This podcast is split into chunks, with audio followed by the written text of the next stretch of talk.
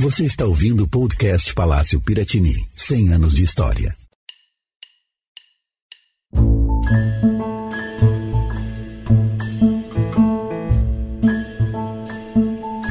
Olá, bem-vindo ao primeiro episódio do podcast Palácio Piratini 100 anos de história.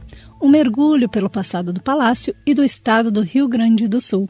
Em 2021, a sede do governo do estado completa 100 anos.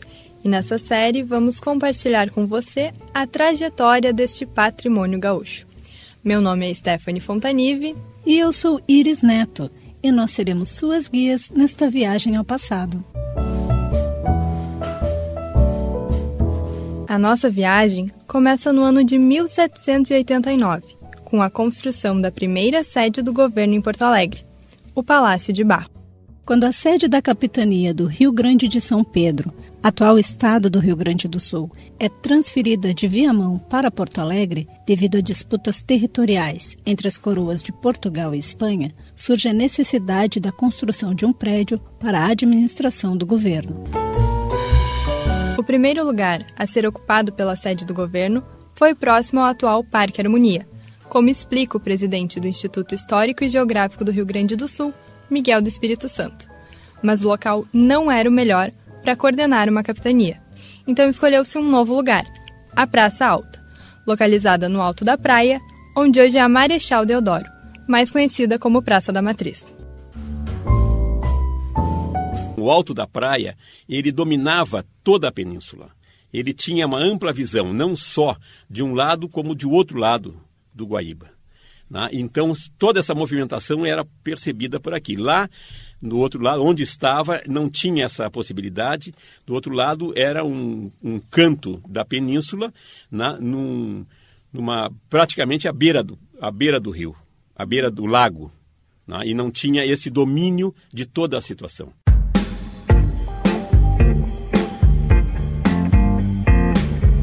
E a decisão de onde construir esse prédio seguiu o modelo de outras cidades brasileiras, o local mais alto disponível.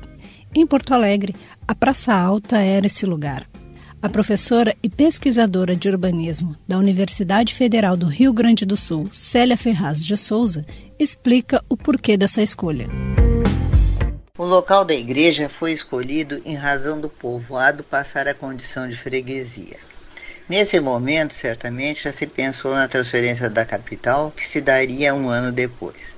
Portanto, ao se fazer um arruamento, se escolher a praça do novo lugar, onde ficaria a igreja, consequentemente se escolheria o local do palácio, que deveria ficar na mesma praça, neste caso, lado a lado.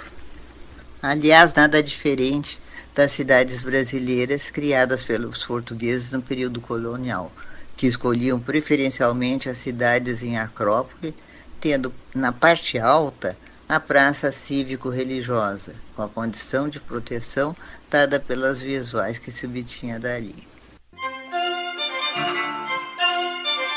A professora citou que o modelo seguido por Porto Alegre foi o de uma cidade acrópole. O modelo ocorre quando a parte administrativa é construída no local mais alto do território, e a escolha dessa localização era por segurança. Assim, era possível observar prováveis invasões. Com a definição do lugar que o prédio ocuparia, o processo de construção foi iniciado. A obra demorou aproximadamente 16 anos para ser finalizada. E o principal material utilizado foi o barro. Por isso, a primeira sede do governo gaúcho ficou conhecida como Palácio de Barro. Palácio do Governo começou a ser construído em 1773. Foi inaugurado em 1789 e utilizado até 1889. O Palácio de Barro, como vem sendo chamado, é justamente por ter sido construído com uma técnica muito utilizada no período colonial, a taipa de pilão, ou seja, paredes de barro socado. A professora Célia também mencionou, além da matéria-prima, algumas características arquitetônicas da antiga construção, como a grande quantidade de janelas na fachada principal e o formato do palácio. Era um casarão de dois andares e muitas janelas na fachada, que caracterizavam a arquitetura de Porto Alegre, como observou o viajante francês Saint-Hilaire.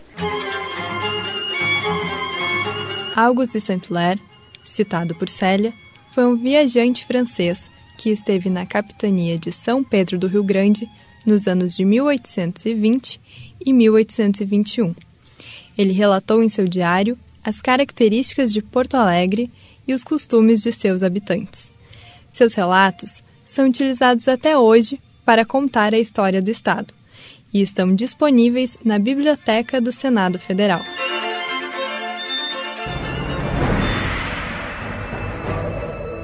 Com a construção pronta, o Palácio de Barro passa a ser o centro das decisões do Estado e, por mais de 100 anos, é a sede do governo.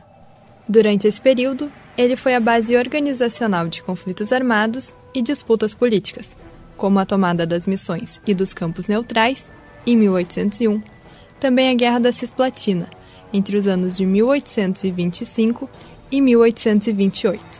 Já entre 1835 e 1845 ocorreu a Guerra dos Farrapos. Algum tempo depois, entre os anos de 1864 e 1870, o palácio foi a sede militar da Guerra do Paraguai. E por último, a Revolução Federalista, que transcorreu no período dos anos de 1893 e 1895. Em paralelo a tantos combates políticos, o Palácio de Barro também foi cenário de decisões de cunho social e cultural, como a fundação de casas de bailes, teatros e até clubes de leitura. Sede de tantas decisões, o prédio do governo demandava uma série de cuidados, especialmente por ser feito de barro, como afirma Célia. Sua conservação estava precária ao longo de mais de 100 anos e seus espaços não atendiam mais às funções. Se isso já não bastasse, como justificativa para botar abaixo o Palácio de Barro a forma de governar da República, que não se permitia ser confundida com a do Império, impunha a construção de um novo palácio. A professora lembra que a ideia de preservação de elementos artísticos e históricos não existia na época, o que influenciou na falta de cuidados e, consequentemente, na demolição do prédio. Além da ausência de manutenção, a sociedade porto-alegrense se desenvolveu durante os mais de 100 anos do Palácio de Barro. O presidente do Instituto Histórico e Geográfico, Miguel do Espírito Santo, afirma que Porto Alegre já era uma cidade cosmopolita, e este avanço demandou a construção de uma nova estrutura para ser a sede do governo. Primeira razão porque era acanhado, era pequeno, já não condizia com as necessidades do Estado na época.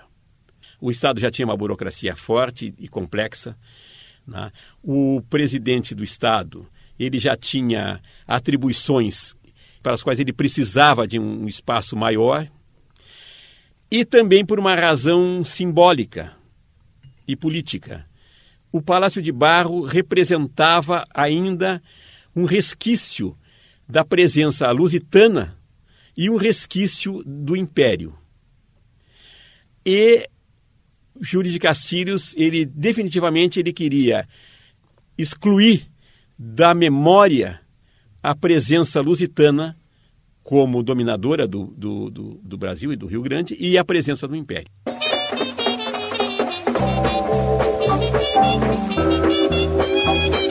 A demolição do Palácio de Barro em 1896, marca o início da nossa história, a história da construção do Palácio Piratini. Mas esse será o assunto do próximo episódio, o novo Palácio do Governo. Obrigada por nos acompanharem na primeira parte dessa viagem. Você pode encontrar o Palácio Piratini no Instagram e no Facebook com arroba Palácio Piratini e ainda no site palaciopiratini.rs.gov.br. Até o próximo episódio. Esperamos vocês.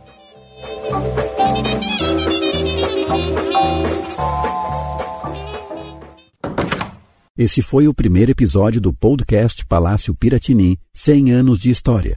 Narração de Iris Neto e Stephanie Fontanive. Roteiro e produção de Débora Antuart e Stephanie Fontanive. Equipe técnica Anderson Almeida e Felipe Tremarim. Direção Matheus Gomes.